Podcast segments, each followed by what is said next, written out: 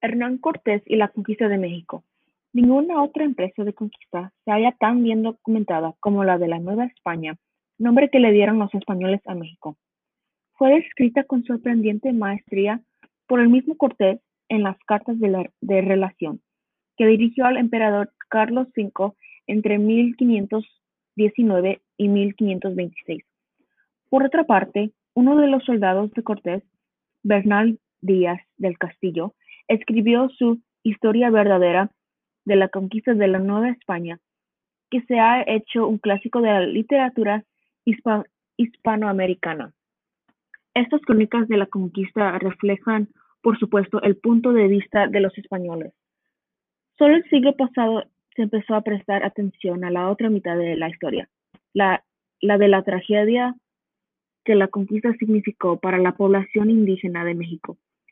Varios investigadores mexicanos se han dedicado a recoger testimonios de la conquista que dan, que dan la perspectiva indígena sobre el conflicto y nos permiten apreciar mejor el tremendo trauma que sufrió el pueblo azteca. El libro de Miguel León Portilla, Visión de los Vencidos, 1095-59, es una buena introducción a este tema. Un joven inquieto y ambicioso, Hernán Cortés tenía solo 19 años cuando llegó a la Española. Como muchos inmigrantes al Nuevo Mundo, era natural de Extremadura, una de, las regiones más pobres de España. Su familia había tenido medios suficientes para mandarlo a la Universidad de Salamanca, pero Cortés, personalidad hiperactiva, abandonó sus estudios al cabo de dos años y decidió probar suerte en el Nuevo Mundo. Las complicaciones de una aventura amorosa demoraron su viaje a América, pero por fin logró embarcarse y llegó al, suelo americano en 1504. Era ya para entonces un robusto joven que, aunque no había terminado sus estudios, era bien versado en latín y poesía, un bagaje intelectual poco común entre los colonos españoles. Le fue bien en la, en la española. Obtuvo una comienda de indios e hizo amigos importantes. Con uno de ellos, Diego Velázquez, participó en la conquista de Cuba, que se llevó a cabo el solo un año, 1511, y tras recibir una nueva encomienda de indios, su fortuna pareció asegurada. Cuando Velázquez, ahora gobernador de Cuba, lo escogió para capitanear la expedición que se, preparaba, que se preparaba para la conquista de México, Cortés no vaciló en aceptar e incluso invirtió una parte considerable de sus propios fondos en financiar la empresa. A última hora, Velázquez receló de Cortés y decidió quitarle el mando de la expedición. Pero el, inquieto extremeño se hizo a la, a la mar y con una pequeña flota antes que los hombres de Velázquez pudieran detenerlo. Era el mes de febrero de 1519. Hacia México, la princesa Marina. La expedición de Cortés se componía de 11 pequeños barcos que transportaban unos 600 soldados y marineros, 200 indios de Cuba, 16 caballos y 10 cañones y otras piezas de artillería ligera. ¿Cómo pudieron los españoles conquistar el poderoso imperio azteca con fuerzas tan exiguas? además de la superioridad militar de los españoles y las cualidades de mando de Cortés. Otras circunstancias influyeron en el éxito de los conquistadores. En la isla de Consumel, por ejemplo, encontraron a un, español, Jerónimo de Aguilar, superviviente de una expedición anterior, que había aprendido la lengua maya de los indígenas de la región. Poco después, ya en la costa mexicana, una cacique le regaló a Cortés veinte esclavas, entre las que se hallaba una princesa indígena, a quien los españoles dieron el nombre cristiano de Marina.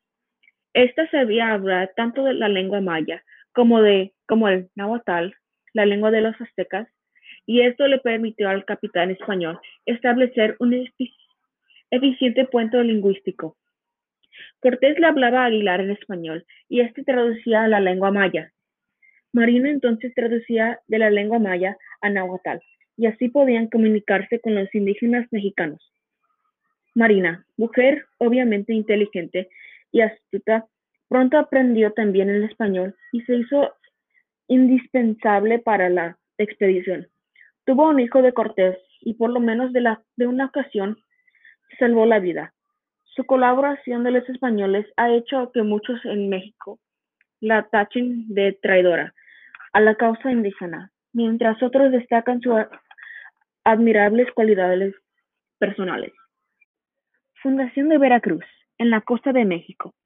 La expedición española pasó varios meses en la costa de México, tiempo que utilizaron para vencer la resistencia de las tribus locales y establecer un asentamiento permanente, la Villa Rica de la Veracruz.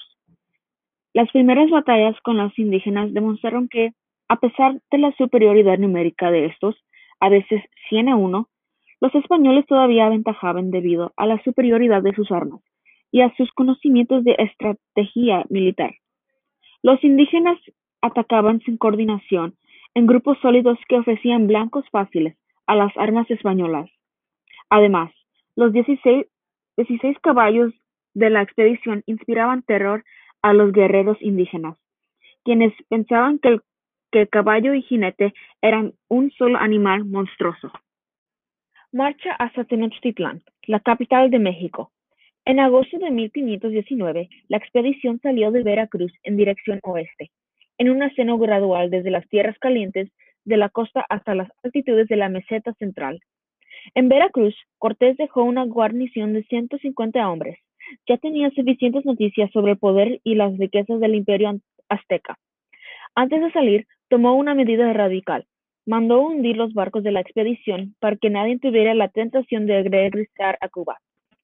Por otra parte, calculando que su insubordinación contra Velázquez habría llegado ya a odios de Carlos V, le había escrito una carta al monarca, la primera de las cartas de relación, relatando sus hazañas hasta aquel punto y pidiéndole un nombramiento como autoridad suprema de los nuevos territorios.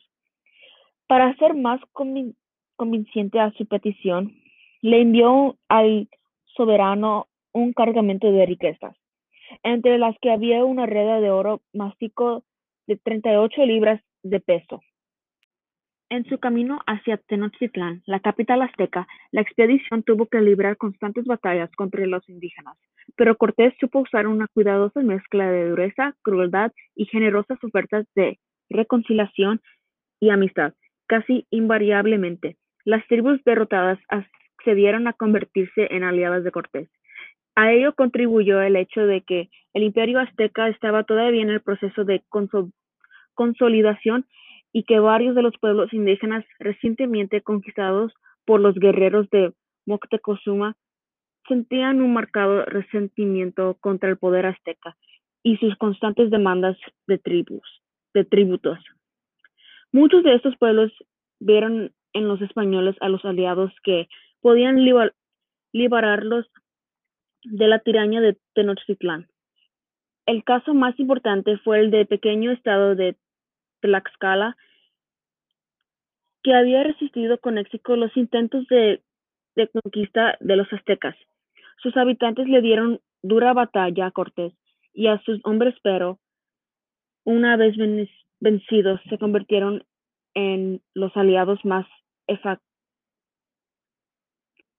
de los españoles. Cortés y la leyenda de Quetzalcóatl. Otro factor permanente intervino en favor de los conquistadores. Los aztecas, recordemos, creían en el legendario dios rey de los toltecas, Quetzalcoatl, volviera para reclamar su imperio. En la leyenda, además, se, representaba a Quetzalcoatl como un hombre de piel blanca y con barba. Moctezuma aparentemente pensó, al menos al principio, que era el gran monarca tolteca el que había llegado a la costa de México. Luego, al saber de las acciones a menudo brutales de los españoles, tuvo sus dudas, pero fue imponente para detener el avance de la expedición española. El emperador azteca no tuvo más remedio que salir a recibir los conquistadores, cuatrocientos soldados seguidos por varios miles de aliados indígenas. Cuando estos llegaron por fin a la entrada de Tenochtitlán, el 8 de noviembre de 1519, Moctezuma con amables palabras les ofreció su hospitalidad a los españoles, que fueron alojados en un magnífico edificio del centro de la capital azteca. Allí tuvieron la oportunidad de ver algunas muestras del culto al dios Huitzilopochtli, más de cien mil calaveras cuidadosamente apiladas recordaban la celebración de recientes sacrificios humanos. Prisión de Moctezuma. Solo seis días después de su llegada a Tenochtitlán, Cortés, receloso de las intenciones de Moctezuma, decidió nada menos que arrestar al emperador en su propio palacio. Acompañado de cinco de sus mejores oficiales y de Marina como intérprete, Cortés increíblemente persuadió a Moctezuma con una mezcla de palabras amables y de amenazas para que lo acompañara al edificio donde se alojaban los españoles. Se sintió el emperador azteca víctima de un destino inexpolable. En cualquier caso, Moctezuma se convertiría en adelante en un regen de los conquistadores y perdería rápidamente el respeto de sus vasallos. La situación se hizo todavía más tensa cuando Cortés, sintiéndose ahora más seguro, subió al templo mayor y eco al suelo las estatuas de Huitzilopochtli y demás dioses que allí estaban, sustituyéndolas por imágenes cristianas. La noche triste de Cortés. En mayo de 1520, Cortés tuvo que ausentarse de Tenochtitlán para salir al encuentro de una expedición puntiva enviada por Velázquez, que había desembarcado en la costa de México. Cortés la derrotó fácilmente e hizo prisionero al jefe de la expedición, Panfilo de Narváez. Como resultado, los 800 soldados de Velázquez decidieron unirse a las fuerzas de Cortés y regresar con él a Tenochtitlán. Durante la ausencia del comandante español, sin embargo, su impulso oficial, Pedro de Alvarado, había ordenado un masacre de indígenas en el centro de la capital, y el aire de rebelión y de guerra se podía respirar en sus calles. Poco después de que Cortés entrara su regreso a la ciudad, los aztecas iniciaron un feroz ataque. Como Tenochtitlán estaba edificada sobre un lago, los indígenas les fue fácil cortar las calzadas que comunicaban la ciudad con la tierra firme. Atrapados en su cuartel general, la situación de los españoles se hizo desesperada. Cuando Moctezuma, a petición de Cortés, trató de hablarles a, a sus vasallos, estos le tiraron piedras y lo hirieron. Combatiendo cuerpo a cuerpo contra miles de indígenas, los españoles iniciaron una difícil retirada. Por cada indígena que mataban, diez nuevos aparecían. Muchos soldados se resistían a abandonar el oro que habían obtenido, y el peso del metal los hundía en las aguas del lago. Por fin, los supervivientes consiguieron llegar a la orilla del lago durante la noche del 30 de junio de 1520. Más de la mitad de los conquistadores había perecido en la batalla, y Cortés, desplomándose al suelo, exhausto. Se secó a llorar bajo las ramas de un árbol luego conocido en la leyenda como el árbol de la noche triste. Cortés retorna a Tenochtitlán, destrucción en la capital azteca. El comandante español, sin embargo, no admitió la derrota. Sus aliados, los habitantes de Tlaxcala, le ofrecieron refugio, y allí pasó los próximos meses preparando un nuevo ataque contra Tenochtitlán. Esta vez, las aguas, del lago no servían para atraparlo. Con la ayuda de los tlaxcaltecas, sus hombres construyeron trece pequeños barcos y pieza a pieza los transportaron por tierra hasta las orillas del lago Texcoco. El sitio de Tenochtitlán duró dos meses y medio. La población azteca de la ciudad había sido diezmada por una epidemia de viruela, enfermedad traída a México por los españoles. Aún así, los aztecas, bajo el mando de su nuevo emperador, el joven Cuauhtémoc, resistieron fieramente hasta que el 80% de la, de la ciudad fue destruida. Finalmente, Cuauhtémoc fue hecho prisionero y la ciudad tuvo que rendirse. Era el 13 de agosto de 1521. Y así le escribió Cortés a Carlos V en otra de sus cartas. Preso este señor Cuauhtémoc, cesó la guerra, de manera que desde el día que se puso cerco a la ciudad hasta que se ganó pasaron sesenta y cinco días, y los cuales vuestra Majestad verá los trabajos, peligros y desventuras que estos sus vasallos padecieron. La versión de estos hechos que dio otro cronista, el mestizo Fernando de Alba Ixtlilxóchitl, descendiente de la nobleza azteca, es similar en contenido por refleja, pero refleja la sensibilidad del punto de vista indígena. Duró el cerco de México, ochenta días. De los mexicanos murieron más de doscientos cuarenta mil, y entre ellos casi toda la nobleza mexicana, pues que apenas quedaron algunos señores y caballeros. Este día, después de haber sacado la ciudad, tomaron los españoles para sí el oro y plata, haciendo grandes fiestas y alegrías.